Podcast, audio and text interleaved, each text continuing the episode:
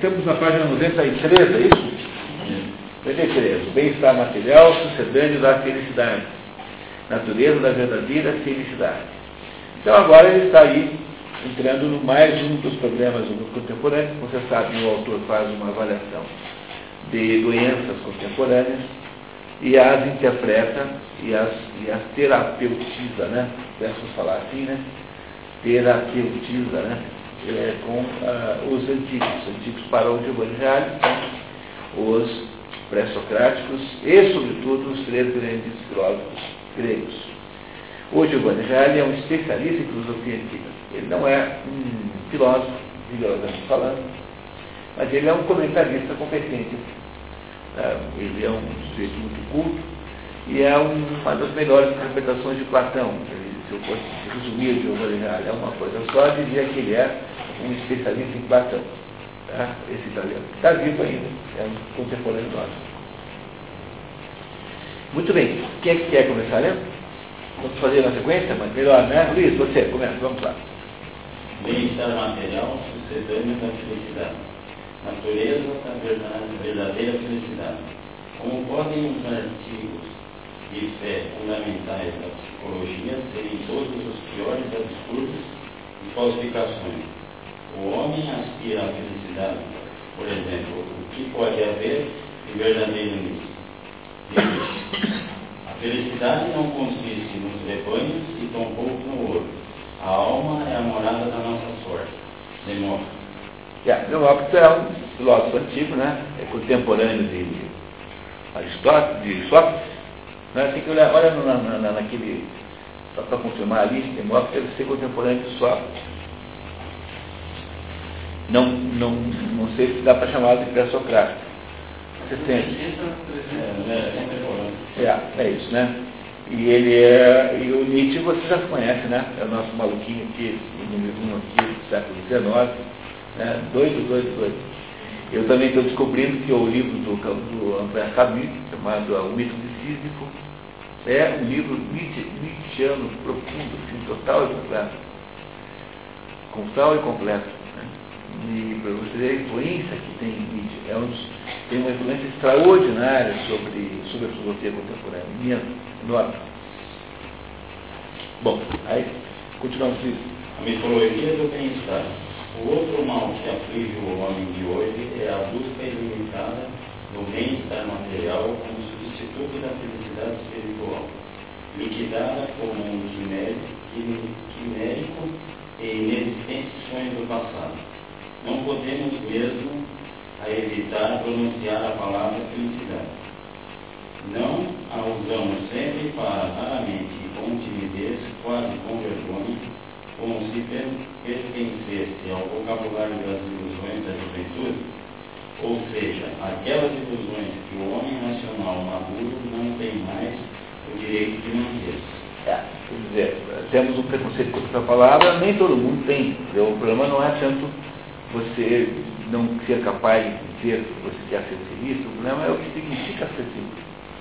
Então, o que as pessoas no mundo contemporâneo é, rotulam de felicidade, quase sempre é, são demandas muito básicas. A felicidade é mais ou menos ter uma vida econômica previsível, ter lá uma, um casamento, ter ali um carro mais ou menos, ter assim um certo status, não é? Não é isso? Poder ir no baile da primavera do Paraná Clube, né? qualquer coisa assim desse gênero, né? o que são, uh, que são é, objetos muito pequenos de felicidade. Então eu é, dizer, quando as pessoas dizem eu quero ser feliz, isso é uma marca, é uma coisa interessantíssima.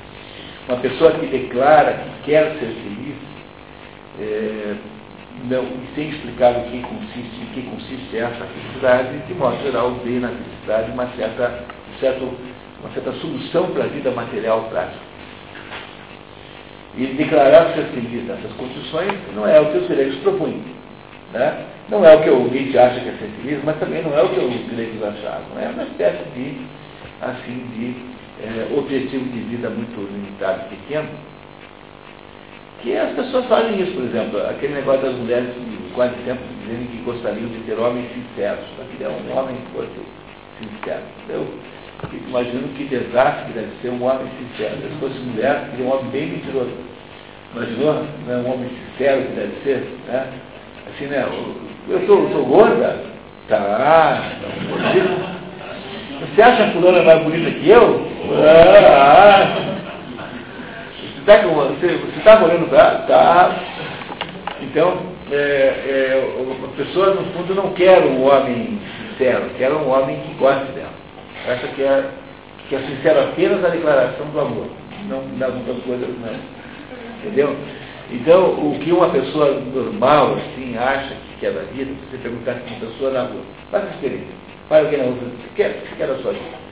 Eu quero ser feliz, provavelmente vai ser essa a explicação. Ser feliz é muito diferente do que o, o ser feliz, é muito diferente do que Nietzsche achava que era felicidade, que era, na verdade, você assumir o poder do, de estabelecer os valores da história, e muito menos do que os gregos achavam que era felicidade. Então, o melhor peça, melhor texto histórico, o melhor texto filosófico da felicidade é a Ética Nicômano, do Aristóteles, que explica bem, vai ser citado aqui na frente, né? Isso, né? Quer dizer, então o que ele está dizendo é que hoje em dia não se quer falar em felicidade, mas os que falam, falam sempre olhando apenas para uma pequena é, questão pessoal, assim, como sendo de felicidade básica. Aquele negócio do Machado de Assis. Felicidade é um sapato novo. Né? Tem um conto do Machado de Assis em que ele chega a essa conclusão. Né? Felicidade é um sapato novo. Isso é felicidade. Eu não sei, mas o do Machado de Assis se baseou num capote, o capote. O capote. É, porque é a mesma história, né? É, é o capote não é um sapato. Tudo que ele via na vida era o capote novo. É, é isso mesmo. É, o. É isso mesmo, tá? Muito Portanto, aquela que outrora se denominava e retrocede ao plano material e físico. Ela consistiria exclusivamente em poder desfrutar o maior número possível de bens materiais e no envolvimento do maior número possível de pessoas nessa fruição. Mas será que é mesmo assim? Na verdade, a equação felicidade e bem-estar material está longe de ser o ponto ponto pacífico. É certo que o homem de hoje não quer renunciar ao bem-estar, mas depois de ter experimentado amplamente tudo o que foi produzido pela mentalidade tecno, tecnológico classicista, ela, ele se, se deu conta de que está traindo suas promessas. Praxista né, significa praxis, né? Praxis é prática, tá? Praxis é o contrário da teoria. Teoria é contemplar, tá? E é, prática é fazer. Então já houve aqui nesse livro um debate sobre a oposição entre contemplação e ação. Com a, com a conclusão de que a contemplação é superior à ação sob o ponto de vista um grego. Mas a, a ação é também obrigatória. Nós vivemos justamente numa situação humana, é aquela que exige de nós as duas coisas ao mesmo tempo. Tá? Graças à técnica, ainda temos à nossa uma quantidade e variedade de bens que no passado a humanidade não só nunca teve, mas jamais imaginou poder ter, nem mesmo em seus sonhos mais ousados. E contudo, nunca nos sentimos tão insatisfeitos. O que, ter, o que terá acontecido, na verdade? Aconteceu que a abundância dos bens materiais, em vez de preencher o homem, o esvaziou, minou e, portanto, comprometeu sua consistência e identidade moral. Moran cunhou a esse respeito a fórmula do mal-estar, o mal-estar da civilização os grandes processos promovidos pela tecnologia atomizaram os, os indivíduos, fizeram com que se perdessem as antigas solidariedades que ligavam os homens e não apenas não produziram novas, mas as substituíram por pseudo-solidariedades burocrático-administrativas tristemente anônimas. Vamos ver uma dessas belas páginas. É, você sempre toma cuidado com o Mohan, tá? Então, sempre aviso isso. O Edgar Morin é uma pessoa assim, é um pensador moderno, contemporâneo, meio pensador da ONU, assim, que eh, tem momentos lucidez, mas ele quase sempre deixa a porta aberta para todo tipo de maluco tomar o poder. Né? Então, no fundo, ele está o tempo todo arrumando uma desculpa para aumentar o grau de tirania do mundo sem querer. Tá? Então, cuidado com o Mohan. Não é um pensador a quem você deve embarcar assim com muita facilidade, não, tá? Diga, Paulo. É, é um detalhe aqui. Mohan cunhou esse conforme o mal-estar ou mal da civilização. Quando eu li isso, eu li isso, né, eu lembrei tudo. Até que ponto isso não se remete a é, mas o Mohan é isso mesmo. Que, que a sociedade estraga o, o, ser humano, então você gera a partir daí todo tipo de utopia. Quer dizer, vamos inventar uma sociedade que não estraga. E é por isso que o Mohan é assim, tipo, tipicamente que fará uma, uma espécie de parceria invisível com, com essas tiranias aí todas. Então, embora ele tenha alguns momentos de lucidez, é preciso tomar cuidado com o Mohan, sabe? Não é um pensador que você ah, assim deve, deve, deve tomar aquele cuidado assim, de ter uma certa prudência com ele, tá? porque não é, não é um sujeito totalmente esclarecido. A cidade das mil luzes, que oferece variedade e liberdade, torna-se também uma cidade espetacular, cujos vínculos, como a rotina, casa, escritório e metrô, sufocam a existência em que os estresses acumulados esgotam os nervos. A vida democrática regride. Quanto mais os problemas adquirem uma dimensão ética, mais sofrem a competência dos cidadãos, cidadãos em benefício dos especialistas. Quanto mais os problemas se tornam políticos, menos os políticos conseguem integrá-los em sua linguagem e em seus programas. O homem produtor é subordinado ao homem consumidor.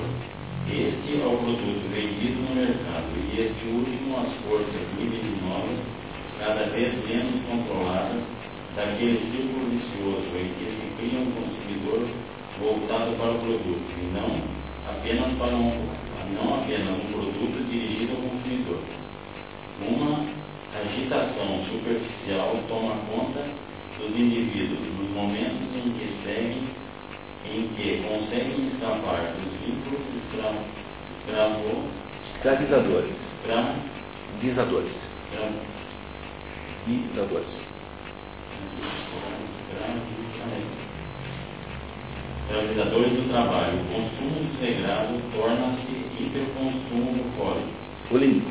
Bulímico que se alternam com as dietas feitas de privações. Sabe que é bulimia, né? É uma doença que a pessoa começa a comer desesperadamente, assim, tem uma incapacidade. É estranho fazer essa decisão de Lá. depois de você provoca o mal você comer não, mas o, não, que a bulimia é uma doença de excesso de comer, comer excessivamente.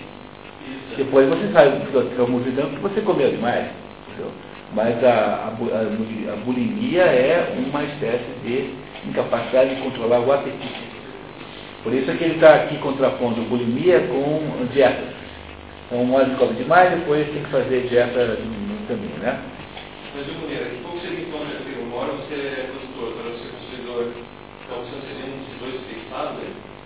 Não, não, ele aqui não está falando disso. Ele está, ele aqui está dizendo que o ele está descrevendo como é o mundo contemporâneo, tem uma certa razão, né? Dizendo que é um mundo, no fundo, se o René Guénon estivesse falando que ele devia é um mundo apenas mobilizado pela sua quantidade. Ou seja, uma hora tem quantidade de mais comida, depois tem quantidade de menos. Então, quando você pauta tudo pelas quantidades, então você tem um mundo é, assim, um mundo material exclusivamente. Então, o, o, as pessoas passam a viver em função de quantidade. Essa escrava, escravização que acontece no contemporâneo. Você passa a viver em função de quantidade. As quantidades pautam a vida de todo mundo e as existências e os planos pessoais. É isso que ele está dizendo, que você uh, é subordinado dessa máquina, você não tem mais autonomia em relação a ela.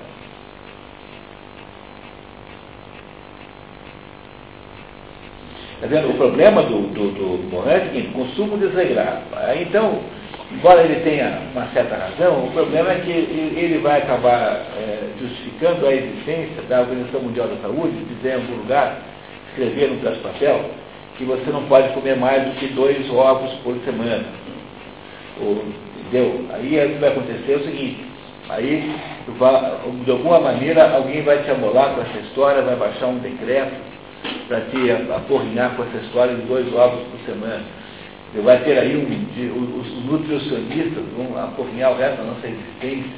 Então vão mudar o cardápio do, da comida da empresa, vão ficar perseguindo o, as receitas que tem mais do que dois ovos, vão fazer, sei lá, a criminalização do, do ovos nevados, sei lá o quê, proibir isso como diabo na, é, ontem eu contei na, na, televisão que tem uma ONG aí que descobriu o seguinte, que não tem coisa pior para a saúde do que fogão a lenha.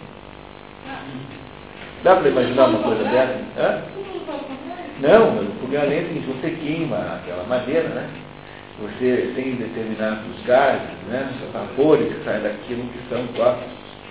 Com isso, então, quem é que usa fogão a lenha no Brasil? Na cidade só padaria, padaria não, é pizzaria. E quem usa fogão a lenha é assim, quem tem um sítio, no sítio usa fogão a lenha. Então, qual é o, o, o trade-off né, no sítio? Né? Porque lá, no sítio você tem lá uma, uma, uma pessoa de, lá do sítio que cozinha fogão a lenha, em compensação, não tem fumaça diesel, não tem, não tem, não tem, não tem. E, no entanto, né, essa pessoa agora está cometendo um ato de altíssimo risco, e essa ONG se irá dedicar, então, com o dinheiro, obviamente, do governo, né, dos governos, a perseguir implacavelmente os, os cubanos além. E a Barratinga, sendo coautora do crime. Desmatamento. Né? Desmatamento. É, então uma hora eles vão proibir a pizzaria com fogão a lenha. Isso não, não pode ter de modo nenhum. Então, vocês compreendem que o, o problema é que a gente tem que tomar cuidado quando a gente faz essas análises no mundo contemporâneo, não, nunca eh, tomar cuidado para não, se, não se estabelecer raciocínios sociais com base em ideias confusas. Por exemplo, o que é uma ideia confusa? Salário justo. Isso é ideia confusa. Capitalismo selvagem. Não há nenhuma espécie, nenhuma possibilidade de ter capitalismo selvagem. Selvagem é, selvagem é uma categoria qualitativa que não tem nenhuma ligação com o capitalismo.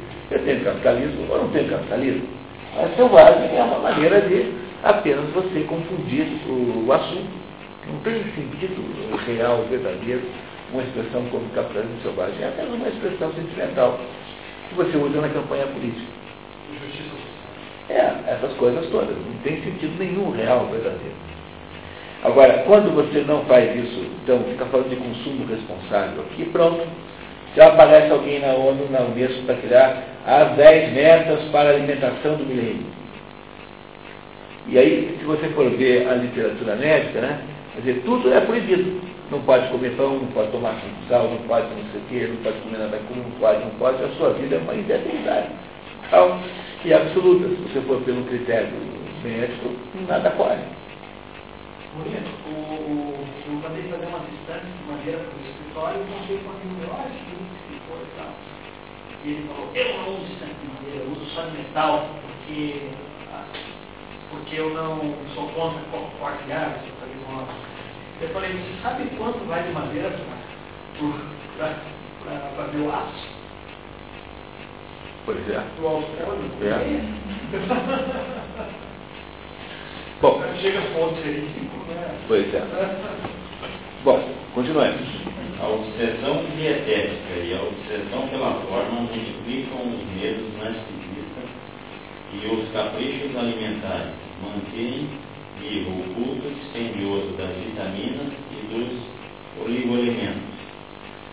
Nos ricos, o consumo torna-se estéril, maníaco do spending. Pelo spending. Spending é a posição. posição pela autenticidade, pela beleza, pela gordura, pela saúde. Eles dominam as vitrines os grandes magazines, os pequenos mercados de pulga e as manias, as manias da frivolidade tornam-se manias das ninharias. Muito bem. Ok, muito obrigado, Luiz. Agora, vamos lá. Na maneira da engenharia, muito preço. A transformação do trabalho de meio e fim.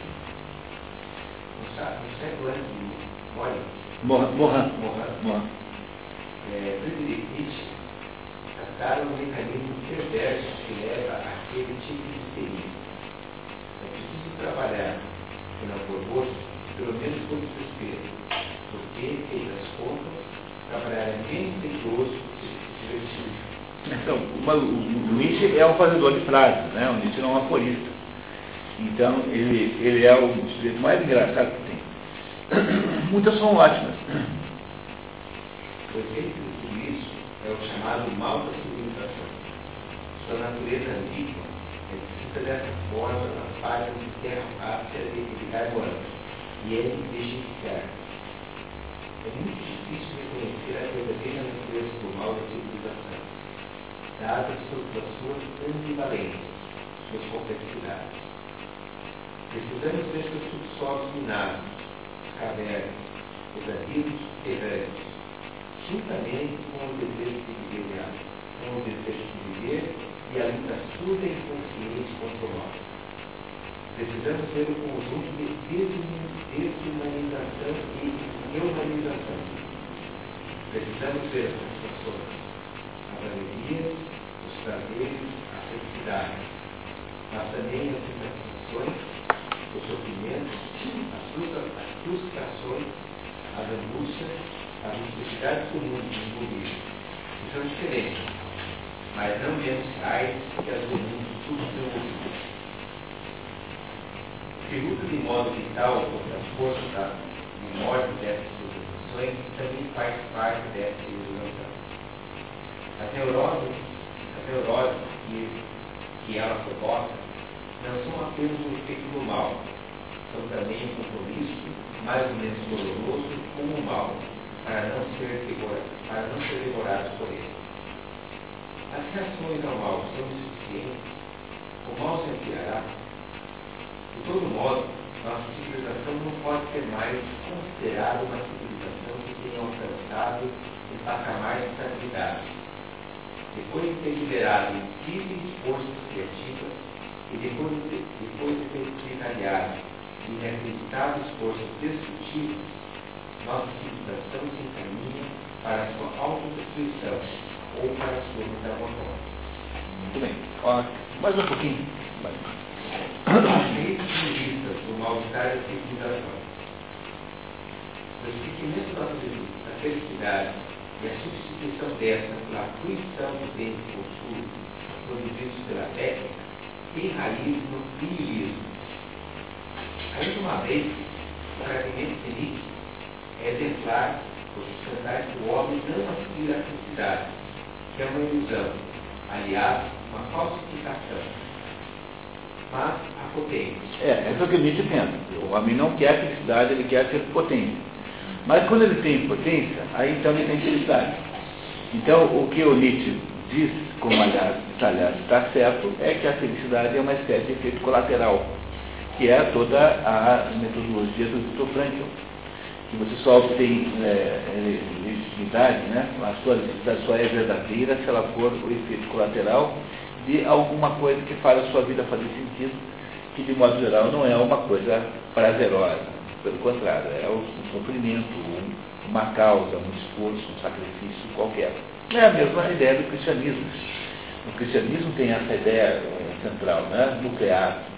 E a ideia central do cristianismo é que a gente se eh, transforma num ser eh, santo, né? se, se transforma num ser. A nossa santidade advém da nossa capacidade de renúncia a alguma coisa. E, e essa também é a razão pela qual, em nenhum momento da história humana, alguém pretendeu que se pudesse produzir uma civilização por meio da luxúria, por meio da gula, por meio da- das questões do, do, do diletantismo e fruição dos sentidos. A sociedade primeira da história que propõe que isso exista é o Brasil, que é a nossa A nossa proposta civilizatória é essa. É uma proposta assim de, de eh, né, essa coisa muda lelê, que tem aqui no Brasil e tal. Essa coisa é a nossa proposta civilizatória. Nunca houve na história ninguém que tivesse proposto isso. Os, os, o, todos os, os, os libertinos sempre foram considerados eh, indivíduos eh, contra-civilizacionais. Então o Marquês de ele passou metade da vida preso. Né? Sabiam disso, né? Ah, quando a Revolução Francesa, ele quase foi, quase foi libertado da Bastilha. Ele estava lá até três dias né, preso na Bastilha. Então, o Marquês de Sade nunca foi transformado em ministro da Cultura de nenhum dos juízes, e nem, muito menos da Revolução, e também não do Napoleão. No entanto, aqui nós achamos assim que a nossa proposta existencial é uma proposta inovadora, que é uma proposta diletante, é uma proposta da diversão como processo de vida. Né? Como diz o, o frente sem tesão não há solução. Essas coisas assim. Tá? Então, uh, o, não é possível fazer isso de outro modo. É preciso haver a felicidade é alguma coisa que corresponde a, alguma, a um prêmio, por um sacrifício, por alguma coisa que você faz antes dela. Não é possível imaginar o contrário. É, isso mesmo. É uma das coisas boas que o, que o Freud disse. Né? E aí você tem, o, quando você estuda a história da libertinagem, né? a melhor história sobre a libertinagem é o Dom Juan Dom Juan ou Dom Giovanni, se quiserem ouvir uma. Há muitas e muitas histórias chamadas Dom Juan e Dom Giovanni, mas o, as mais famosas são a, o, é o, a peça do Mulher, que é a mais famosa das peças, e o, o, a ópera de Mozart, Dom Giovanni, que ele teve Lorenzo da Ponte, que era o libretista. Sempre na ópera tem um libretista, que é o sujeito que faz a letra, né? e tem o, o, compositor que faz a música, menos o Wagner. O Wagner faz as duas coisas. Ele é, na verdade, um libretista muito. não é ruim, mas é um libretista mediano só, mas é um músico extraordinário, compensa na música o que não vai bem na, na letra. Letra não é assim que fala, né? Livreto, né? Nós dissemos.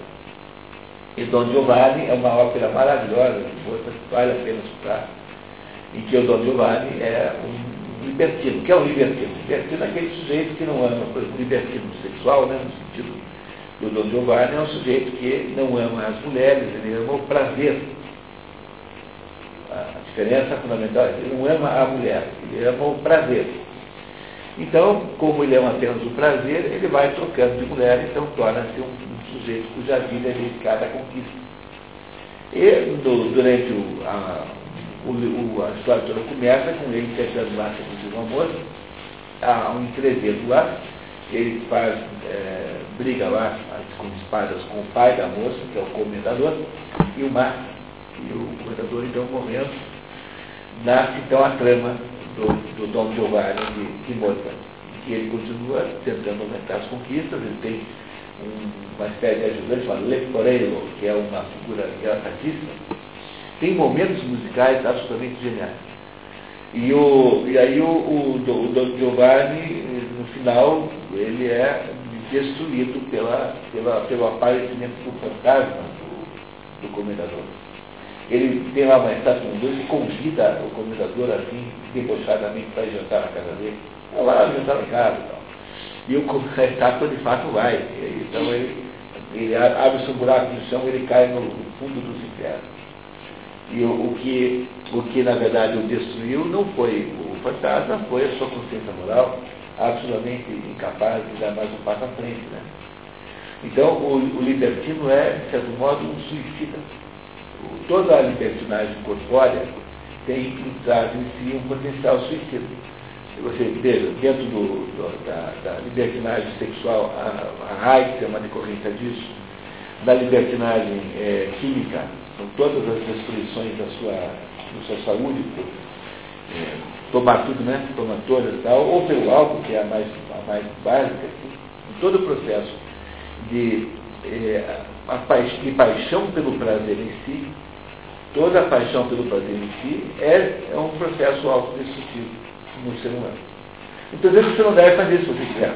Faça o que você quiser. Entendeu? Cada um faça o que bem entender. Mas só compreenda que uma vida dedicada aos dias é uma vida mais curta.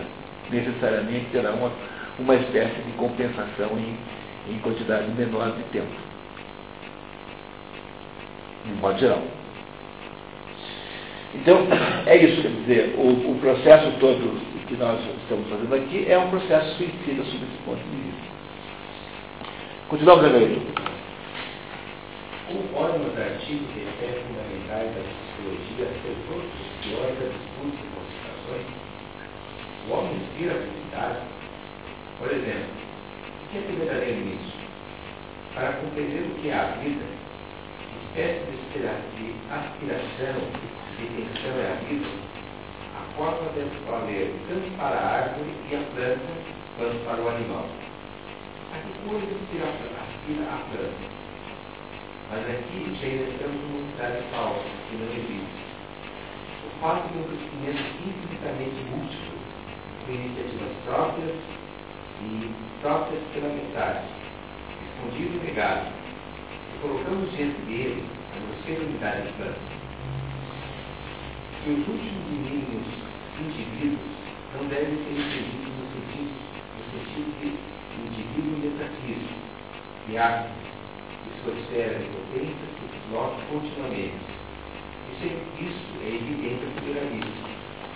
Mas será que cada um deles aspira ao se transformar dessa forma a felicidade? Em vez disso, cada expansão, incorporação, crescimento é uma luta contra algo resistente. O movimento é essencialmente algo ligado a estados dolorosos. O que funciona aqui deve, em todos os casos, ter algo além, além se deseja tal ponto o sofrimento continuamente se busca. Por qual coisa lutam que as árvores de uma floresta Não. Pela potência? Pela potência. O Nietzsche definindo a tese dele aqui, né? O Nietzsche está falando aqui, tá? O homem que se tornou senhor das forças naturais senhor de sua própria selvageria e seu desregramento, o senhor de sua própria selvageria e desregramento. Os desejos acenderam a sequia seduzem. O homem, em comparação com o pré-homem, representa um de potência, não um acréscimo de dificuldade. Como se pode sustentar que ele criou a felicidade? Porque o bonito que está dizendo, tocando, tocando miúdo, miúdo, né? é que assim, quando uma árvore cresce, ela não quer ser feliz, ela quer apenas tornar-se uma árvore crescida, que é, é da sua natureza fazer isso. E quando o homem, então, eh, vive, ele também não quer ser feliz, ele quer apenas tornar-se um homem crescido, ou seja, um sujeito que controle, que tenha nas suas mãos o seu próprio destino. É o que o Nietzsche está dizendo aqui em palavras bem simples. Tá? Ah, muito bem, vamos lá. Portanto, a ideia de felicidade seria um absurdo uma espécie de contratação. Vamos imaginar como reagiria Platão. Platão contra a voracidade. Voltando para o Gorgias. Do Gorgias, um dos diálogos de Platão, né? Voltando para o Gorgias, conceitos de metáfora que representam de modo admirável o germe daquele mal para nós tornou-se a forma, tornou, tomou a forma do bem-estar então aqui tem um diálogo de Platão, tá? Então, Platão escreveu praticamente diálogos e cartas. Não tem nenhum texto platônico que não seja ou diálogo ou carta. Então, um diálogo tem duas personagens ou mais conversando. O Sócrates está praticamente todos. E, e aí, então, com essa conversa, o Platão vai esclarecendo o que ele quer dizer com as suas, as suas ideias, né? Em parte de Sócrates em parte dele. Cali. Cali. Mas, cara só, apesar de fugir procurar essa, o desregramento, a devassidão alimentar, onde encontro com os seus favoráveis, constitui a virtude e a felicidade. Tudo mais eu faço de um pé, convenções dos homens contra a natureza. Fala Freud, que não vale absolutamente nada. É, europeus são, são, são ouro fa, falso, né? Então, o Cálice diz assim, olha, pessoal, vamos deixar de besteira. Está falando do Cálice. Na verdade, o que interessa mesmo é a gente curtir a vida. E deixa para lá, o resto é tudo besteira, é tudo discurso de pai. Tá? É isso que está falando o Cálice, né? Então agora vamos fazer um. Você não quer ler em dupla vocês dois para ficar mais divertido? Então ele faz o swap. Continua o Cálice, ele faz. Discurso de modo é verdadeiramente branco corajoso. Ó, te elogiando, pô. Acabamos de expressar com clareza o que os outros certamente pensam, mas não querem dizer. Por isso te peço que não desistas de forma alguma, a fim de esclarecer visualmente e como Deus te vê. Dize-me, afirmas que não precisamos é, refrear as paixões. Se desejamos viver como se deve, mas que deixando-as fazer, o mais possível, devemos empregar todos os meios para satisfazê-las é, o, o Cállicles é uma espécie de teórico do, do, do tropicalismo brasileiro. É, 20 dias de carnaval é melhor do que 19. Entendeu? Quer dizer, quanto mais bagunça, mais paga, melhor, tá? Muito bem. Cara, é o que eu digo. Portanto, não é verdade que que não precisam de nada felizes. De fato, as pedras os mortos, desse modo, seriam mais felizes. Mas, se é como diz, a vida é terrível. E eu ficaria admirado se Eurípides tivesse razão de dizer: quem pode saber se viver não é morrer? E se morrer não viver? Talvez estejamos realmente mortos. Já ouvi até sábios dizerem que nós agora estamos mortos e que o para nós uma tumba. E que essa parte da alma em que, que se encontram as paixões e as sensíveis opções e as levam-se em direção para um lado e para o outro. E um homem engenhoso, um discípulo, ou talvez um italiota, falando por imagens, deu a essa parte da alma o nome de barril, por ser seduzível e crédula, e deu aos não iniciados o nome de insensatos. E disse que a parte da alma desses insensatos, na qual residem as paixões, a qual não tem regras nem limites, é como um barril furado, pretendendo representar assim sua insaciedade. E, ao contrário do que dizes, caras, esse homem demonstra como, entre os que estão no Hades, é assim que ele chama o invisível. Os mais felizes e infelizes são os não iniciados, e como são obrigados a demorar o caminho com voador e momento furado. Tá, o Hades é o inferno, né? O Hades é onde estão os mortos. Para um grego, o inferno não é um lugar onde estão as pessoas fazendo alguma coisa errada. Para um grego, o inferno é aquilo que está abaixo. É onde moram os mortos em geral, bons ou maus. Sempre foi assim. Tá? Então, a primeira redação daquela oração credo né, dizia que Jesus tinha ido aos infernos. Depois, isso foi modificado pela igreja, porque o pessoal estranhava Jesus tinha o inferno e tal, aí mudaram para a mansão dos mortos como é hoje que se diz no credo. Mas justamente fala do inferno diretamente, depois a igreja mudou por marketing, é, fazer marketing melhor. Mas o, diz o Sócrates para o outro, olha, no, lá no inferno, os que sofrem mais são aqueles sujeitos que, é, que como você, tem, carregam um barril furado, porque não interessa quanta água põe dentro, ele sempre estará vazio. Quem são essas pessoas? Temos os, os não iniciados, mas ser iniciado aqui não é no sentido esotérico, é no sentido filosófico da palavra, aqueles que não entenderam ainda o sentido da existência. Então está o Carlos dizendo que a felicidade está em encher o barril. E está o Sócrates contrapondo que o barril que ele acha que pode ser enchido é um barril vazio. Portanto, essa pessoa no inferno, né, no reino dos mortos, é a mais infeliz de todas. Vamos lá. O voador, segundo o que ele sabe, como afirmava que quem compôs esse fato era a alma. Ele comparava a alma com os estúpidos. Estúpidos, estúpidos, né? É, significa estúpido é estúpido. Ao voador, por ser bom e curada, por não ser capaz de entender nada devido à sua credulidade e falta de memória. Essas imagens são certamente um pouco estranhas, mas expressam bem o que desejam, demonstrar-te a fim de conhecer, se possível, a mudar de opinião, sem escolher no lugar da vida desesperante e desregada, a vida moderna, a vida moderada, que está sempre satisfeita e com o que tem. Mas será que conseguirei persuadir-te, de algum modo, a mudar de opinião e fazer com que acredites que os homens moderados são mais felizes que os absolutos? Ou então, mesmo se te contasse muitos outros mitos como esse, ainda assim não mudaria de opinião? Sua última afirmação, só, é a verdadeira. É que ele não vai mudar de opinião. Né? Pois bem, gostaria de citar uma outra imagem proveniente da mesma escola. Tenta refletir sobre os dois tipos de vida, a do moderado e a do dissoluto. Se julga se pode comparar as condições dos dois homens, cada um dos quais tem muitos matices, sendo que um deles os tem em bom estado e cheios respectivamente. Alguns de vinho, outros de mel, outros de leite e muitos outros diversos líquidos. E que os líquidos contidos em cada um desses barris são todos preciosos e difíceis de encontrar.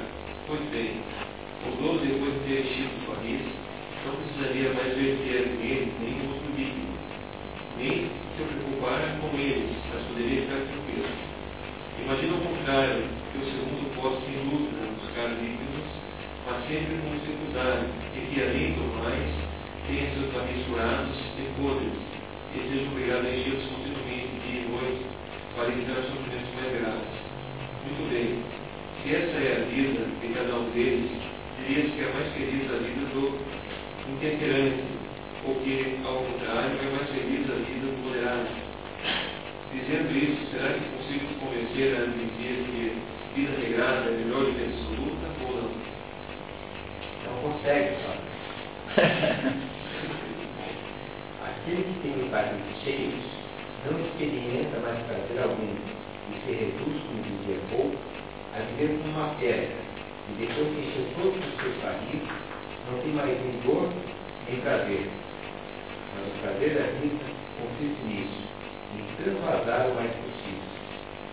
Mas então, não é necessário que se muito se transfaça, muito seja perdido, que lágrimas sejam misturados e batendo? Certamente. Muito bem, muito obrigado. Mas, Valério, continua. né? Considera-se que, por escrever, a arte de Platão serve deles a mais refinada ironia e complexo provavelmente perda ao menos, construindo desse modo, em traços aparentemente deformados e contando paródia, novos tipos de imagens metáforas, a dimensão do mito a serviço do logos. Logos é a razão, né? Razão, tá? Para compreender corretamente uma mensagem tão classificada, o leitor é cobrado com correto ciclo hermenêutico. O que que é um círculo hermenêutico? O círculo hermenêutico é interpretação, tá? Então, hermenêutica é a arte da interpretação. O círculo hermenêutico é no, no grupo que é capaz de compreender aquilo, né? Aquela, aquelas imagens que estão, aquelas, aqueles símbolos que estão sendo produzidos ali. filosoficamente, esforçando-se por perceber, por um instante, a sociedade como específica que nos alivou nossa cansada modernidade. Interessante essa afirmação aqui. Porque Daí, ele quer um pouco essa coisa que está viciada, as ideias viciadas, né? Ah, isso sobretudo porque as pessoas perdem a noção, perderam a noção dos símbolos, né? Que os símbolos representam, o significado das coisas simbolicamente. Então nós tendemos cada vez mais a analisar as coisas de modo literal e não simbólico. Então, às vezes, os textos mais antigos ficam impenetráveis para alguém que não consegue analisar simbolicamente aquilo que está sendo dito ali. Aqui ele está falando de. Não, não nesse sentido, porque a semiologia, veja, a semiologia é uma, é uma, é uma, uma, é uma ciência moderna eh, que se encontra presentemente em decadência, quer dizer, ninguém mais fala disso, né? Humberto Eco foi o mais importante representante disso. E, mas Humberto Eco é muito maior do que a semiologia, então não é mais alguma coisa com a qual se, se preocupe, né? É difícil. Hoje em dia acho que nem está mais nos currículos, que é o estudo do signo, do símbolo. Mas a semiologia, na verdade, é apenas uma variância, é uma, apenas uma, uma especificidade da linguística. E há, e há nos símbolos uma importância extraordinária histórica. A humanidade, toda ela, porque na verdade tudo aquilo que nós somos capazes de compreender sobre o mundo, nós apenas compreendemos simbolicamente. Tá? Tudo pode ser compreendido simbolicamente. Tudo tem um sentido simbólico. Então você pega qualquer espécie de literatura. Então há uh, mais ou menos assim, como se você, tudo funciona como se você olhasse para uma situação de camadas superpostas. Então, você lê um livro, há em primeiro momento uma espécie de trama. Você entende quando você compreende a ligação entre as personagens. Mas e, e aí? Qual é o significado do livro? Bom, o significado tem que estar numa, numa camada mais alta. Mas uma camada mais alta já começa a ser uma camada simbólica. E aí você vai procurando ah, entender de fato o que é que simbolicamente aquilo representa. Então, por exemplo, o Otelo não é uma história de ciúmes. A ideia de que a, a peça, o drama Otelo de Shakespeare seja um drama de ciúmes, seja apenas uma. Todo mundo conhece a história de Otelo, né? Tem Otelo, que é o Mouro. Por Mouro se entende alguma coisa como africano. Não necessariamente árabe, não necessariamente negro alguém que é do, da África. E esse Otelo é um, um, um comandante, ele é um militar, um oficial do governo de Veneza, do, lá, da, da, lá do, da República de Veneza. E ele ganha lá uma guerra muito importante e tem muito prestígio. E aí então ele pede casamento a Desdemona. A Desdemona é uma mulher pertencente a uma família muito bonita, é, na verdade, a mulher perfeita. Ela é absolutamente é, doce. Ela é uma mulher que tem um sonho de mulher. E o Otelo casa com ela. Mas tem um sujeito que não gosta disso, que é o Iago. Iago é um cortesão ali da, da República. E que aí, então, dedica-se durante o tempo todo a criar uma dúvida na cabeça do Otelo sobre a, a a fidelidade da, da, da Desdemona. E falar de tudo, todos os, os, golpes baixos, todas as intrigas, todas as pequenas manobras para comprometer a Desdemona aos olhos do Otelo. Até que em um dado momento ele, o Otelo então, absolutamente enlouquecido e cegado de ciúmes, mata a, a Desdemona e se suicida em seguida.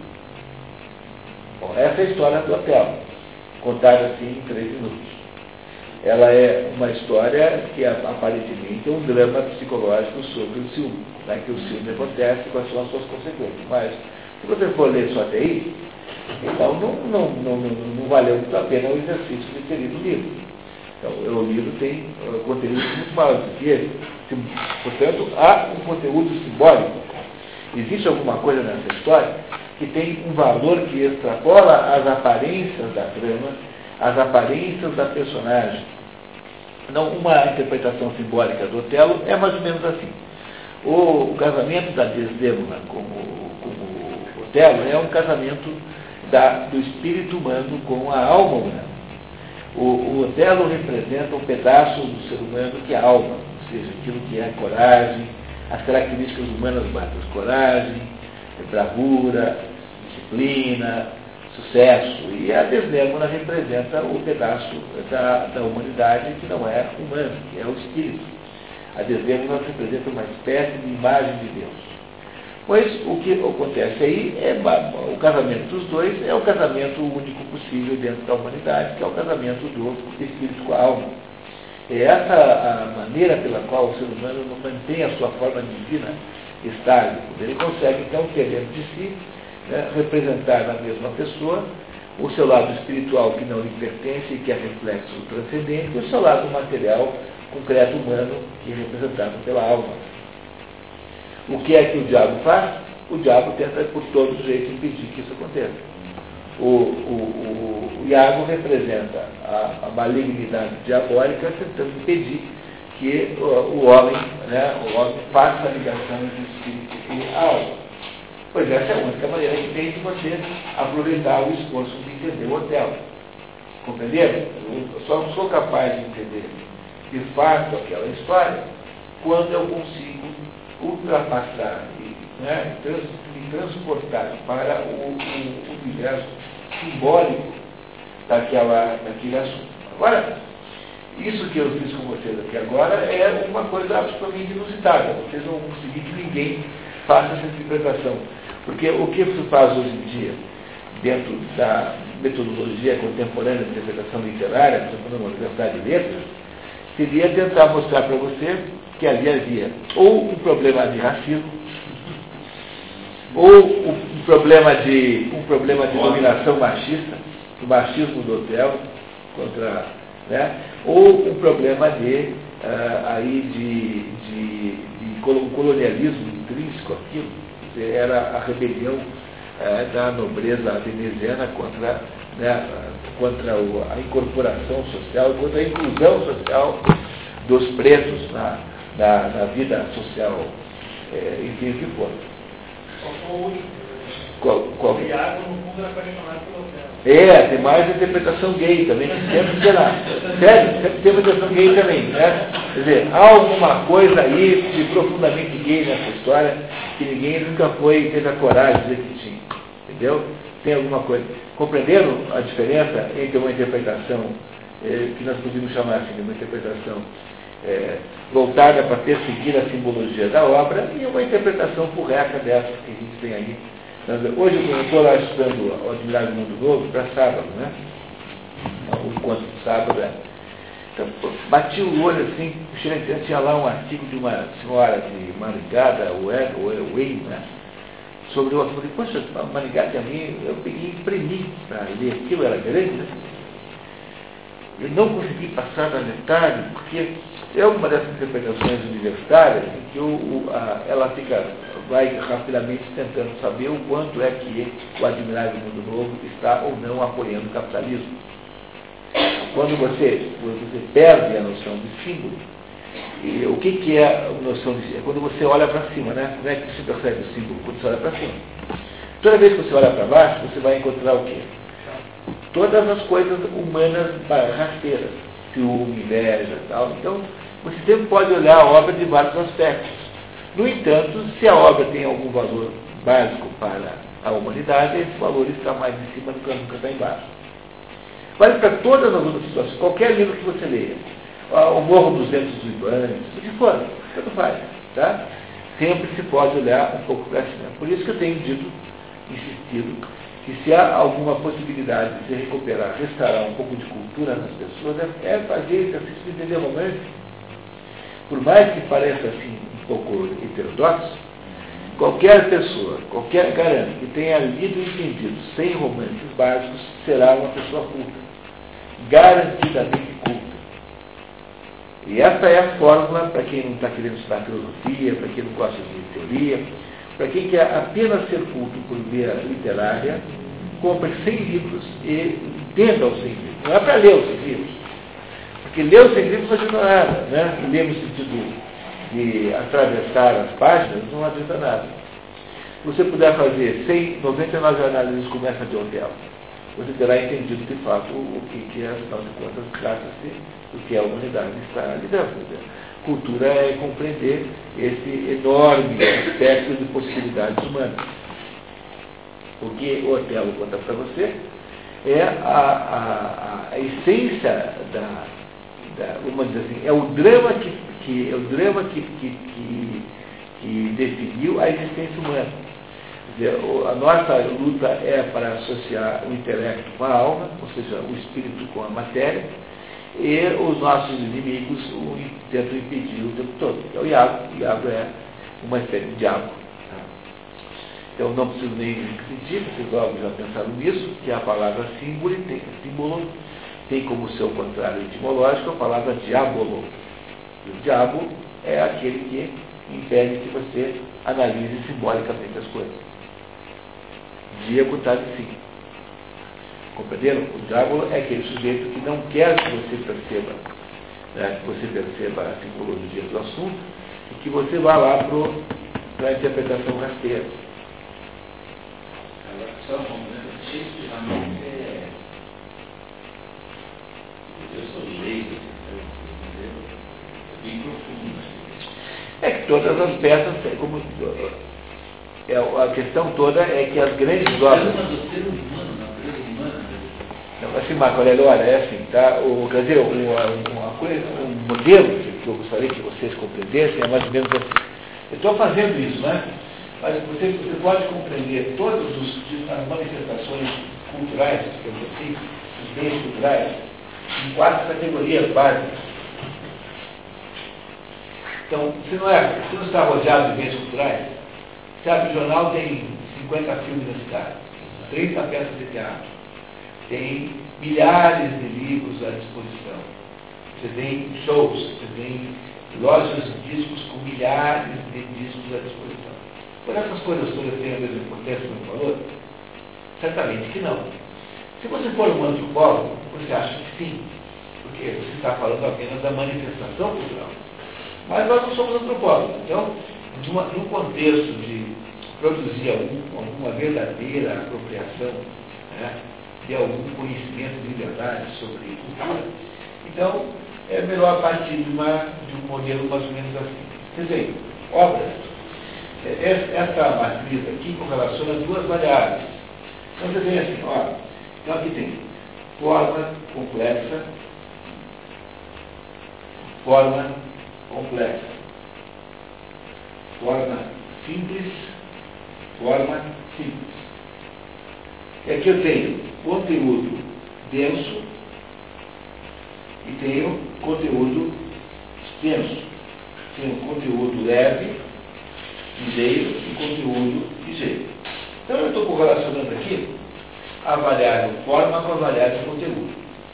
Então, aquilo que tem forma, forma complexa e conteúdo é, denso, isso é aquilo que nós chamamos de arte erudita.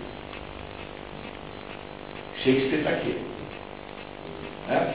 Aquilo que tem forma simples e tem conteúdo complexo é aquilo que a gente chamaria de herança popular. Tá? Por exemplo, o Aleijadinho. O Santeiro, que faz aquelas coisas maravilhosas. A literatura, a literatura de cordel e paz, os autos religiosos. São todas formas simples, porém conteúdo complexo. Aquilo que tem tá? Ah, conteúdo simples, de forma simples, isso aqui é a arte da massa. É o música sertaneja. É aquilo que é descartado, que vai desaparecer, que some. E aquilo que tem forma complexa conteúdo simples, é aquilo que a gente chama de indústria cultural, que é a novela da Globo.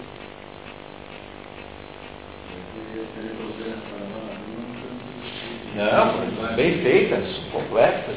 É a opereta, entendeu?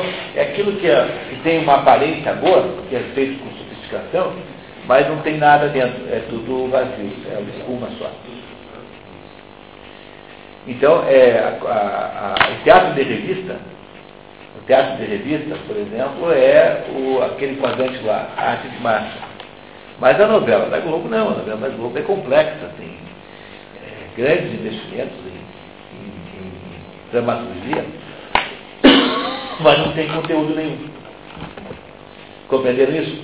Então, o que acontece quando você lê um, uma, uma, peça de arte erudita, você lê Shakespeare, você ouve Wagner, ou você é, lê uma, algum livro como Cervantes, ou a Divina Comédia, enfim, o que for, né? é que você, uma sinfonia de Beethoven, é que dada a densidade do conteúdo e a complexidade da forma, então é possível retirar montanhas aí dentro. Né? É uma província mineral de alto teor de ouro, né? você vai tirando, tirando. Você vai escutar uma sinfonia de Beethoven 30 vezes e não vai ter percebido todas as sutilezas uh, uh, ainda. Vocês entenderam? Quer dizer, há uma espécie de hierarquia dos, das manifestações culturais. E essa hierarquia, eh, a compreensão dessa hierarquia é o primeiro meio, a primeira metodologia, o primeiro princípio para que alguém consiga é, compreender, é, criar para si próprio um plano de cultura. Porque a primeira coisa é saber escolher. Nesse monte, né, nessa multidão, nessa, nesse oceano de opções. Teve um maestro, teve um maestro não, o maestro da cara, Porra, colocou a orquestra da Petrobras, que ele está dirigindo, né? E junto com bateria de música escola de samba, tocando moda batucada. E aquilo tudo adorou. Ele foi um dos pais. E a síntese da entrevista dele. Não temos que ter preconceito com o Batuque, com a música erudita, tudo é uma coisa só, tudo é É, Mas eu não vi se ele pensa isso. Essa é a visão antropológica, que no caso do maestro é uma espécie de demagogia, né? É. Porque é óbvio que tem diferença. Agora é assim, você pega naquele quadrante lá, herança popular, porque vocês pararam que o que está aqui, ó, isso aqui é para sempre, ó, isso aqui é que tem valor, esses dois aqui. E esses dois aqui são, são, são perecíveis. Né? Então você não precisa ter, é, pode ser popular e ser bom. Você pega lá, é, música popular de raiz, você pega lá um blues, você pega lá música caipira, bem tocada, de qualidade, isso tem muito valor. Compreendeu? Tá? O problema é que isso aqui gera essa distorção aqui. É assim, veja só. Olha, tudo começa aqui, ó. Essa é a matriz de tudo. Essa matriz aqui, ela, ela, é, ela, ela gera uma forma popular legítima. É como se ela gerasse uma espécie de espelho popular que é legítimo. Agora, todos os dois têm uma espécie de degeneração. Esse degenera em indústria cultural e esse degenera em arte de massa. Compreenderam? Esses dois de são degenerados. Esse aqui não é um degenerado, isso aqui é uma espécie de espelho é, com muito valor. Então, o sujeito, o sujeito que entende de música é, sabe que isso é assim, né? não tem a menor dúvida disso. Agora, você não pode falar isso no Brasil porque parece que você está contra lá, isso é aquilo. Mas tem pedaços da música popular que são profundamente legítimos, extremamente valiosos. Então, o que você não pode achar que esse samba de, de, de, de enredo de escola de samba, que está naquela categoria lá, a de massa, tem algum valor artístico. Eu, tenho uma história deliciosa a esse respeito. Uma vez eu estava no Rio de Janeiro, na casa de um amigo meu, frente por mar, assim, no Leme, e tinha lá uma, uma mocinha, assim, que eu nem lembro mais o que que era, acho que ela era dinamarquesa, era uma, uma moça, assim, do país nórdico, né? E tinha na praia, tinha, assim, um palco, e isso foi assim no verão, então eu acho que era já rescaldo do carnaval. Assim, tinha um palco, um monte de gente sambando assim, e tinha lá os caras tocando aquelas, aqueles, aquelas músicas de, de enredo de escola de samba. Aí o Brasil perguntou para mim assim, vem cá, eles, eles, eles tocam sempre a mesma música? Falei assim, não, é diferente, mas parece para mim que idêntico. Porque de fato parece idêntico, é uma música grosseira, simples, Agora, quando você pega o samba, o samba de roda do morro, que tem, que é música de raiz, esse tem um certo valor. Mas ele é apenas um espelho da arte erudita. Então, se você vai fazer para você um projeto de cultura, então você pega e monta um projeto de é, passear pelo mundo da, da erudita antes de fazer qualquer outra discussão aí pelo, pelas, pelas comercialidades aí, que estão aí disponíveis. Então, esse é o, é o, problema central. A gente não consegue ter uma visão do que escolher. E isso, essa conversa começou porque o Marco Aurélio mencionou o fato de que Shakespeare há uma eh, riqueza tão extraordinária de interpretações, mas disse assim mesmo porque ele é uma obra erudita, tem complexidade alta e densidade de conteúdo alta. E é por isso que ele sempre irá estar por aí. Tá, tá bom? Muito bem. Questão da modernidade.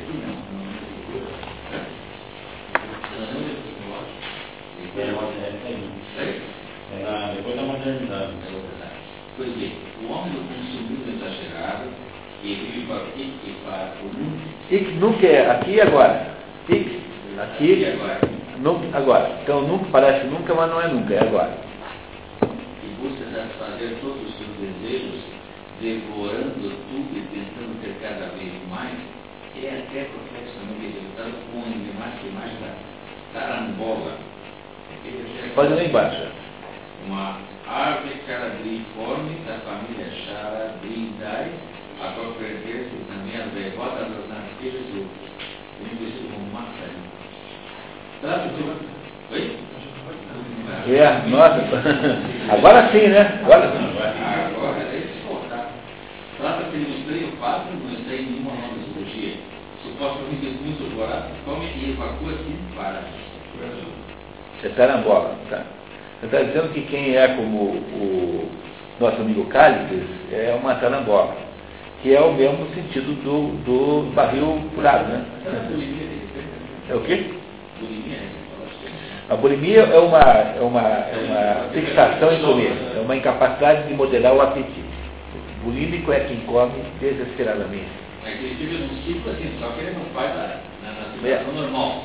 É. Ele ejeta de outra forma. Isso, é isso. Fica no mesmo ciclo vicioso. Também é mais defeito irresistível, pois traduz de forma paródica e mandada, a tenta dar uma curada. Então você dizia, será que não corre o risco de ser uma verdadeira tarambola, um homem do fraquismo exacerbado, e ensina um hipertrófico, que ele deve estar fazendo com seus desejos diminuir? É, é o, aquele negócio que eu falei para você, mesmo se eu contei aqui, uma professora japonesa que eu conheci lá numa dessas vidas na Final do Céu, que foi para o Japão, ah, aquele negócio de brasileiro que vai para o Japão, né? E aí ela contou a seguinte história, que ela mandou o filho para a escola e fez uma lancheira assim, com sanduíches e tal, uma garrafa cheia de café com leite, sei lá o quê, e mandou o menino para a escola. No dia seguinte a professora veio à casa dela falou assim, está errado. Tá? Tem que ser assim, pouquinho e muito bonito. Daí o seu filho vai olhar e vai dizer assim, mamãe me ama. É, que é fundamentalmente a diferença entre a quantidade e a qualidade. né? A quantidade e a qualidade. Que está sempre voltando como sendo o- a questão de fundo por trás disso. Né? Então, o, o problema, o barril furado, só faz sentido num contexto de quantidade absolutamente incontrolável. né? Então, mais, mais, mais, mais, mais, mais, mais. Quantidade incontrolável. Enquanto que a qualidade não é incontrolável, a qualidade é fixa, ela é estável. Então, no fundo, o que se está aqui dizendo, em última análise, é que o mundo contemporâneo é um mundo baseado na quantidade. Vocês já sabiam, porque vocês são, na maioria aqui, eh, veteranos do René Guénon, e sabem que o René Guénon, no primeiro semestre que a gente viu o livro do René Guénon, sabe que o René Guénon tem um livro chamado O Reino da Quantidade, que, aliás, vai ter um grupo de estudos dele, 10 encontros, em janeiro, na segunda quinzena. Eu ia trazer hoje, esqueci, infelizmente, trazer o... tem um- uma filipetazinha com propaganda. É, sabe o que é filipeta? É.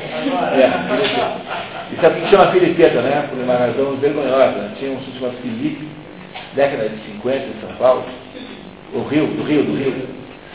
E esse Felipe era um oficial é, reformado das, das Forças Armadas e ele inventou o seguinte negócio. Ele, imagine então, ele comprava e vendia automóvel. Então, imagine que houvesse aí um, um, um carro qualquer aí que valesse 10 ou mil dinheiros, qualquer coisa. Tá? Então ele chegava e punha no anúncio jornal, olha, compro tal carro por 12 mil, mas eu pago em quatro vezes. Aí vinha lá o seu carro, pagava 12 mil, pegava, pagava 4 e ficava devendo outras 3 e 4. E ele punha no jornal do dia seguinte, vendo o carro por 8 mil, que é o carro que valia 10, né? esse que ele comprou por 12 e vendia por, por 8. No dia seguinte ele punha 8 mil no bolso. Ele tinha perdido 4, mas ficou com 4, né? Só que estava devendo mais 8 lá. Né? Mas, não é que não pagava. Enquanto ele tivesse conseguido fazer esse negócio, ele conseguia jogando para frente a dívida. Né? Né? Girando, né? A famosa, a famosa bicicleta, vamos dizer. Né? Você vai pedalando e não cai, né? E isso não deu certo, porque uma hora ou outra para o mercado, né? Até porque ca- acabam os carros, né? e você daí, e aí você acaba os clientes, aí você aí vai à falência, muito o preço. E o papel que ele dava para comprovar a dívida chamava-se Filipeta, que era do Filipe. E essa é a origem da palavra Filipeta, é, entendeu? Que é um negócio que você distribui, não tem valor nenhum, tá? que é o papelzinho que hoje chama flyer. flyer. Muito bem.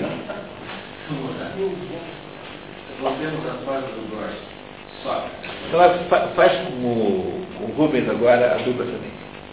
Sócrates, o Rubens é o cara. Ah, tá vendo? Muito bem. Mas a vida de, que fala é de uma tangola, bem diferente da de um morto e de uma pedra.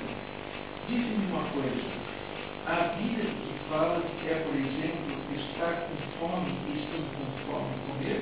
É isso. Ter sede e tendo sede beber? Sim, é isso. Em poucas palavras, ele que viver feliz consiste em ter todas as outras paixões e poder satisfazê-las com prazer. Muito bem, meu caro. Trata-se de continuar assim e não se acanhe. E, ao que parece, eu tampouco devo ter acanhamento. Diz-me, em primeiro lugar, que viver feliz é também estar com sarna, ter gana de se gostar e poder fazê-lo à vontade, passando a vida coçando As minhas pedidas, fala como um tribuno da terra. Justamente por isso, Carlos deixei Gorgias e Paulo perplexos. Mas, corajoso como és, certamente não ficarás perplexo nem empenhado. Apenas responda. Diga então que até quem se cosa levaria agradável. E se é agradável, é também feliz, não é? Com certeza. Talvez só a cabeça forte. Ou será que preciso fazer ainda outras perguntas? Imagina, Carlos, o que responderia se alguém te perguntasse sobre cada uma das outras partes do corpo? Feitas contas, para terminar, será que a vida dos desavergonhados não é assustadoramente torta e desgraçada? Ou teria o atrevimento de dizer que eles são felizes, desde que tenham em abundância tudo o que precisam para satisfazer suas necessidades? Não te vergonha, sabe, de levar a conversa ao pensionado? Sou eu que eu faço logo, Senhor. Ou, ao contrário, é aquele que afirma sem peso que são felizes o que lhe prazer, seja ele qual for, sem fazer distinção entre prazeres bons e prazeres ruins? Diz-me ainda uma coisa. Afirmas que prazer é bem, afirmas que prazer e bem são a mesma coisa. Ou há algum prazer que não é bom? Digo que são a mesma coisa. Porque se eu negasse, meu discurso seria Muito bem. Então, aqui então, a, o sujeito então, aqui foi né, encurralado no canto pelo Sócrates, não tem como, como responder mais. Comecei a continuar agora, agora ele vai explicar o que aconteceu. Então, o Rubens, tá? isso, obrigado. A descrição platônica, que no final se mostra extremamente mordaz, mas extraordinária verdade, revela, portanto, como a raiz do mal que estamos discutindo já estava presente na minha antiguidade e consistia no hedonismo desenfreado. Hedonismo é a, a fixação em prazeres, quer dizer, uma vida de prazer desenfreada é hedonismo desenfreado. É como se o mundo fosse assim uma sexta-feira à noite permanente. Tá? Tá? Então essa, é uma ideia profundamente infelicitante no ser humano. Não é possível com, com, com, construir uma existência minimamente feliz com base numa espécie de, uh, de, de, de, como se você fosse uma personagem do filme Calígula, ou, o próprio. Né? O Malcolm McDowell, que é aquele, aquele uh, ator inglês que fez o Calígula no filme, perguntava assim, Pô, mas Malcolm, você não ficou constrangido de fazer uma, uma, uma, um papel né, tão depravado como esse? Não, eu, eu fui só como eu sou, me comportei naturalmente. Claro, não é porque você chegou, mas são oito e meia. Vamos lá? Isso. Então, então vamos lá. Começa. Favor, só um pouquinho. Então, vamos lá. A cultura. A cultura praxístico. Praxístico, praxis, praxis, né? Praxístico. Praxístico. Tecnológica fez com que ela crescesse na menina, mas suas conotações são as mesmas, e, portanto, a terapia por isso é a mesma. Para que ela fique mais clara, proponho uma breve recapitulação da articulação da antiga noção de felicidade. Nela encontraremos o sentido daquela justa medida que nosso mundo nihilista perdeu, condenando-se aquele tipo de instabilidade que as páginas de Terra Pátria tão bem denunciaram. E aí então vamos entrar nos pré